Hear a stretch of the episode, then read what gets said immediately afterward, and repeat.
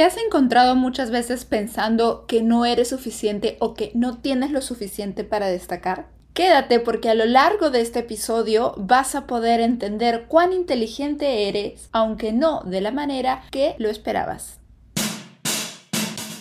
¿Sientes que tu potencial no corresponde a tu realidad? ¿Sueñas con vivir tu pasión y sentirte alineada con tu esencia?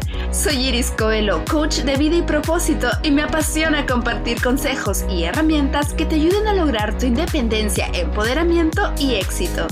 Hablemos de relaciones, emprendimiento, finanzas, desarrollo personal y más. Hoy es el despertar de las mujeres llamadas a cambiar el mundo. Y esto es Empoderadas en Acción. ¿Cómo están empoderadas, hermosas? Espero que amadas, libres, seguras y listas para un episodio de, de tema serio. Vamos a hablar de las inteligencias múltiples. Pero más allá que el tema suena un poco em, psicológico, voy a hablar de un tema que creo que es básico para entender por qué estamos estancadas. Muchas veces te puedes sentir estancada porque esta traba viene de mucho más atrás viene de la primera infancia, viene de la niñez, viene del colegio. Se habrán dado cuenta que yo hago mención muchas veces en el podcast a la universidad, al colegio, porque muchas veces nuestras creencias limitantes sobre nosotras mismas vienen desde ahí. Vienen desde este punto en el que alguien nos dijo o nosotras mismas nos empezamos a decir no soy buena en esto, no soy buena en lo otro. ¿Cómo las hago actuar? Porque esto es empoderadas en acción. Entonces, ¿cómo las hago actuar si no se la creen? Si no se creen capaces, si no se creen con la inteligencia, el valor y con los recursos necesarios para poder lograr sus sueños, para poder alcanzar su potencial. En este episodio les quiero demostrar que son maravillosas, pero sobre todo inteligentes. No, Iris, yo no soy inteligente porque en el colegio siempre me dijeron que yo era bruta, no destacaba nunca en nada. Yo era buena para recreo, para recreo yo era buenísima o para educación física. Ah, yo era, yo pintaba, pero todo lo demás, los números, yo siempre he sido pésima. Y cuando algo pasa en tu vida, cuando tienes de repente alguna dificultad, algún problema en el trabajo, alguna vez has dicho, ay, es que ¿por qué soy tan burra? ¿Por qué soy tan bruta? Ay, Diosito, ¿por qué no me hiciste más inteligente? ¿Por qué no salí inteligente como mi compañera? Porque yo no me considero inteligente. Porque consideras que la inteligencia de la otra persona puede estar muy por encima de la inteligencia que tú tienes. Ay, no, yo que voy a postular ese puesto de trabajo, será para que no, yo no, yo no rindo, yo no soy lo suficientemente talentosa, yo no soy lo suficientemente inteligente y lo peor es que puede ser que no necesariamente te lo dices, no necesariamente verbalizas o en tu cerebro se compone toda esta oración de yo no soy lo suficiente, yo no soy inteligente. Quizás en tu cerebro no. No se llega a materializar, digamos, toda la estructura gramatical de, de este pensamiento, de esta limitante. Pero puede ser que esté ahí. Pregúntate cuando has querido ascender, has querido postular, has querido ir a otro tipo de trabajo o has querido emprender y algo en ti adentro, por más que tenías las ganas, algo en ti te dijo, no, yo no la voy a hacer.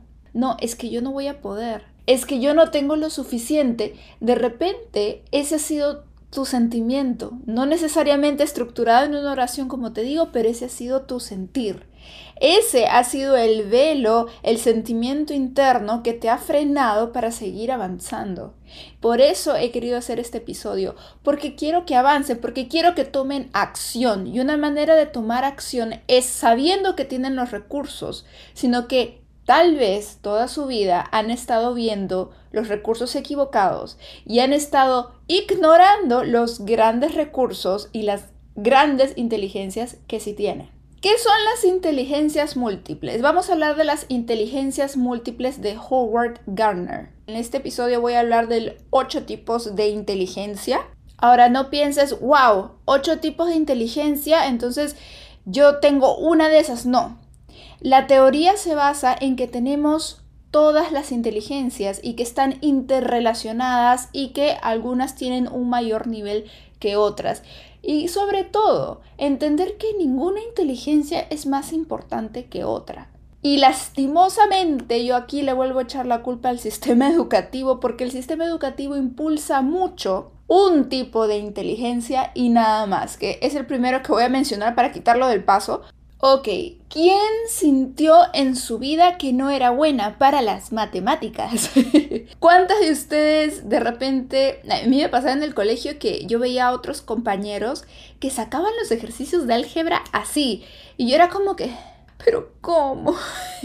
Sacaban los ejercicios, si bien yo tenía buenas notas, pero no era lo que se me daba más fácil, peleaba mucho para entender la matemática. Años después yo estudié ingeniería industrial y es una habilidad que tienen muchas personas. Sin embargo, lastimosamente en el colegio, los que no son buenos para matemática, los que no son buenos para ciencias, son considerados los que no saben mucho, los que no van a entrar a la, universidad, los que no van a pasar los exámenes de admisión.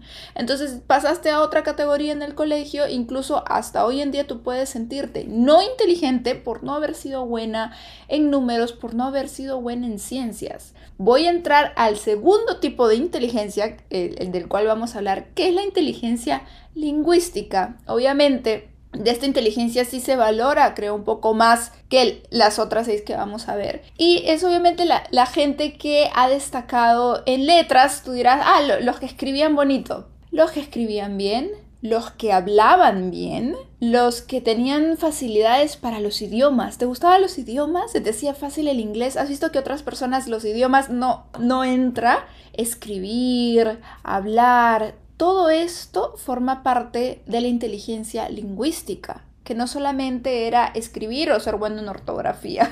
Y muchas de estas personas de repente están en el lugar equivocado, trabajando en lugares equivocados, cuando podrían estar trabajando como periodistas comunicando, escritores, personas que hacen copywriting. Hay muchos puestos de trabajo que es un gran beneficio tener la inteligencia lingüística desarrollada. Yo era siempre la que en las actuaciones hacía de maestra de ceremonias. Yo era siempre la que hablaba, la que recitaba las, las poesías, la que componía. Entonces, si tú eras así, podría ser que tu habilidad lingüística era mucho más desarrollada que de otras personas. Y sí es cierto que es mucho más valorada que otro tipo de inteligencias en el colegio. Creo que la, reina de las inteligencias es la lógico-matemática, pero de ahí viene la inteligencia lingüística. ¿Qué otro tipo de inteligencia hay? La inteligencia musical. Obviamente, la inteligencia musical se trata de entender la música, de tener buen oído, las personas que componían canciones, las personas que siempre tenían ritmo en las manos. Si eras así, si eres así, puede ser que haya una compositora dentro de ti. Eres de las que tocaba instrumentos en la banda en el colegio. Ahora me dirás, pero Iris, entonces yo qué, qué hago? ¿Me pongo a trocar la flauta dulce otra vez porque yo tenía ese tipo de inteligencia? No me refiero a eso necesariamente. Yo lo que quiero es despertarles que hay cosas mucho más allá y que no es simplemente volver a tocar la flauta dulce del colegio.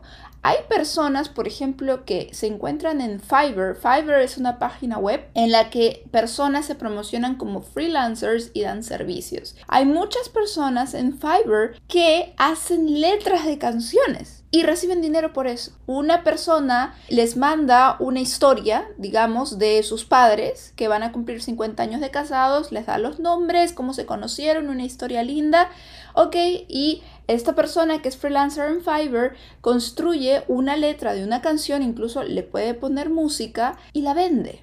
Y eso puede ser muy aparte de tu, de tu trabajo de 9 a 5 o de tu emprendimiento. Puede ser una fuente de ingreso extra que tú tengas y es algo que te gusta y de repente no lo estás aprovechando. Ahora viene la inteligencia espacial.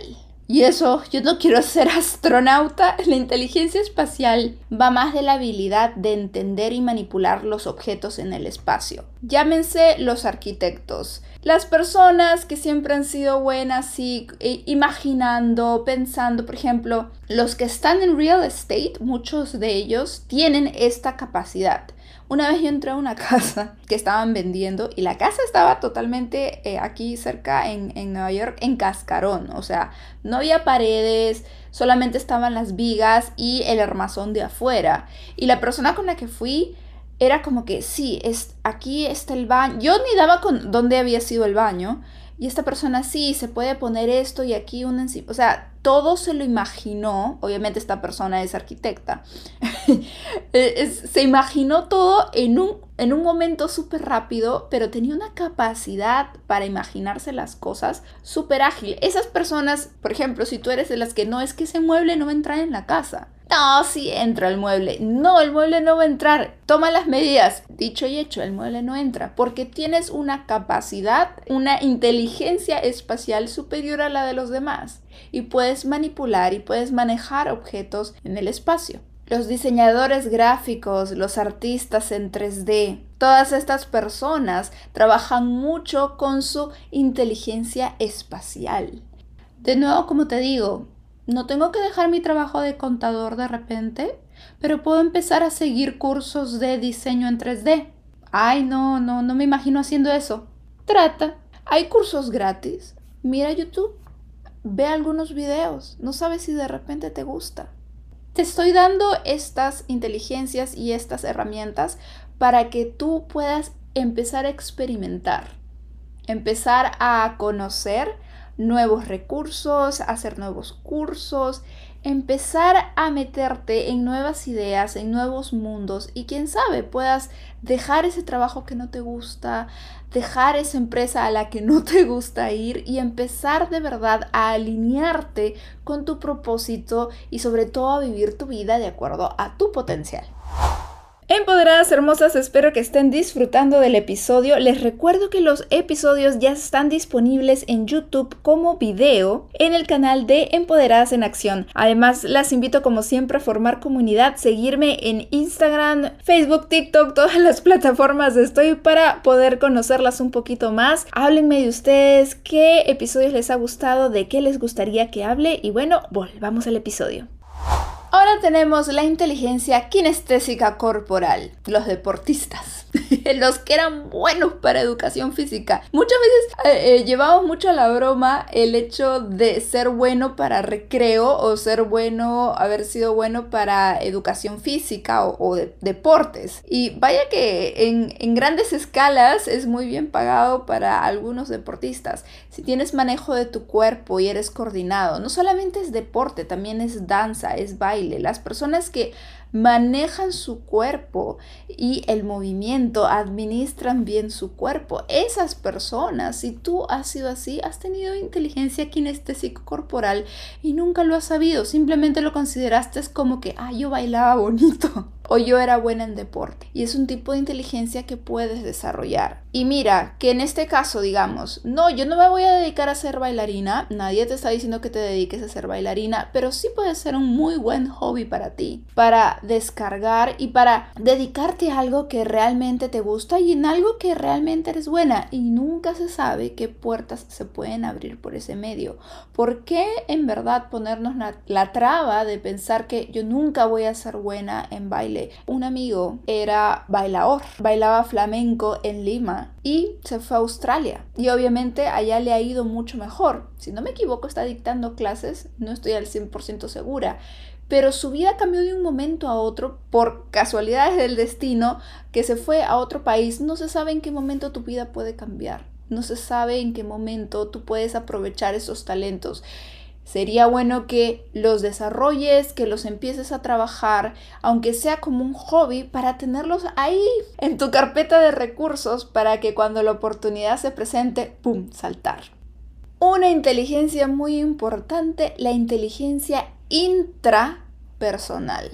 Han tenido jefes o han conocido personas, pero que jamás en su vida hacen como que un autoexamen, como una autocrítica, no se conocen. Es más, tú les dices, me has, me alzado la voz. ¿Yo? O sea, hay personas que tienen esta inteligencia en cero, pero son considerados muy inteligentes porque son buenos en matemática o los grandes líderes porque, bueno, tienen un puesto y una posición por X y motivo. Empoderadas, la inteligencia intrapersonal es súper importante. Tú puedes ser una persona que se conoce mucho a sí misma, una persona que es autocontrolada, eres autocrítica, tienes un mundo interno muy grande, te conoces muy bien. Esta es la inteligencia de manejar tus emociones y tus sentimientos. Es una habilidad muy importante y que le sirve mucho a personas como coaches, a personas como psicólogos, pueden ayudar mucho más a otras personas.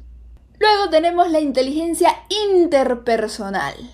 La interpersonal. Y yo creo que aquí muchas líderes se pueden haber quedado por el mismo hecho de estar con la etiqueta de no soy buena, no soy lo suficiente, pero tenía esta inteligencia interpersonal, pero no la desarrollé. La inteligencia interpersonal es la habilidad de empatizar, la habilidad de conectar con otras personas. Es una habilidad súper buena y súper fuerte para los que son vendedores, para los que son líderes empresariales, para los que están en puestos de jefatura, para las personas que negocian, porque eres capaz de notar en los gestos de otras personas cuál es su reacción, qué es lo que van a hacer, qué es lo que me pueden decir. Son habilidades de comunicarse con la otra persona, de entenderla, de ponerse en sus zapatos. Nunca ha faltado el amigo o la amiga en el trabajo. Oye, ¿cómo te sientes? ¿Estás bien? Esa es una inteligencia. ¿Tú la tenías? Tú eras ese tipo de persona que siempre notaba si alguien llegaba triste, si alguien llegaba desanimado. Tú eres la persona que entendía antes a los demás, la primera en ponerse en los zapatos del otro, la primera en ser empática, eh, la primera en querer ayudar a los demás porque realmente entendías lo que estaban necesitando.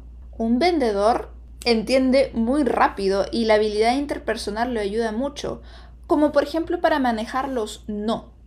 El vendedor tiene que recibir muchos no y tiene que saber cómo manejar y cómo cerrar una venta y cómo controlar esos nos.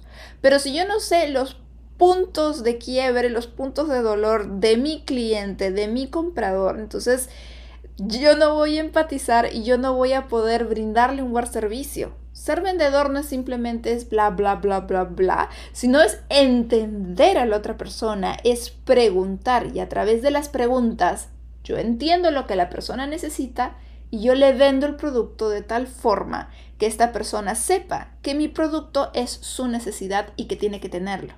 Finalmente vamos a hablar de la inteligencia naturalista, las ciencias naturales. En el colegio nos enseñaron ciencias naturales desde niños cuando íbamos y nos gustaba jugar en la naturaleza. Hay gente que odia la naturaleza, hay gente que no le gusta estar en un, en un bosque o jamás pensaría en abrazar un árbol o ir de trekking, es, es un tormento. Que hay, hay gente que es muy de ciudad y hay gente que le gusta mucho el contacto con la naturaleza. Biólogos, agrónomos, ecologistas, botánicos, te recargas con la naturaleza. No necesariamente, les vuelvo a decir, tiene que haber un giro de profesión, un giro de carrera, pero sí puede haber un inicio de curiosidad, un inicio de, hey, si esto me gusta para relajarme, si de repente yo exploro un poco más esta nueva capacidad que acabo de descubrir que es una inteligencia, que acabo de descubrir que para esto yo destacaba hace muchos años, yo destacaba en el colegio, yo destacaba en la universidad, o incluso yo destaco con esto en mi trabajo. Yo soy la que siempre está pendiente de los demás, interpersonal. Yo soy la que siempre hace las presentaciones, lingüística. Yo soy la que siempre hace algo en las actuaciones de danza, kinestésico corporal. Yo soy la que siempre hace los planos y los diseños espacial. Empoderadas, este tema a mí me gusta mucho darlo porque creo que es algo que creo que nos puede estar afectando a muchas, que te puede estar afectando. El hecho de considerar que no eres buena en algo o que no resaltas en nada por el simple hecho de no ser buena en un solo punto o en algo que la sociedad ha etiquetado como bueno, ha etiquetado como lo correcto, ha etiquetado como la inteligencia que vale la pena tener y no las demás.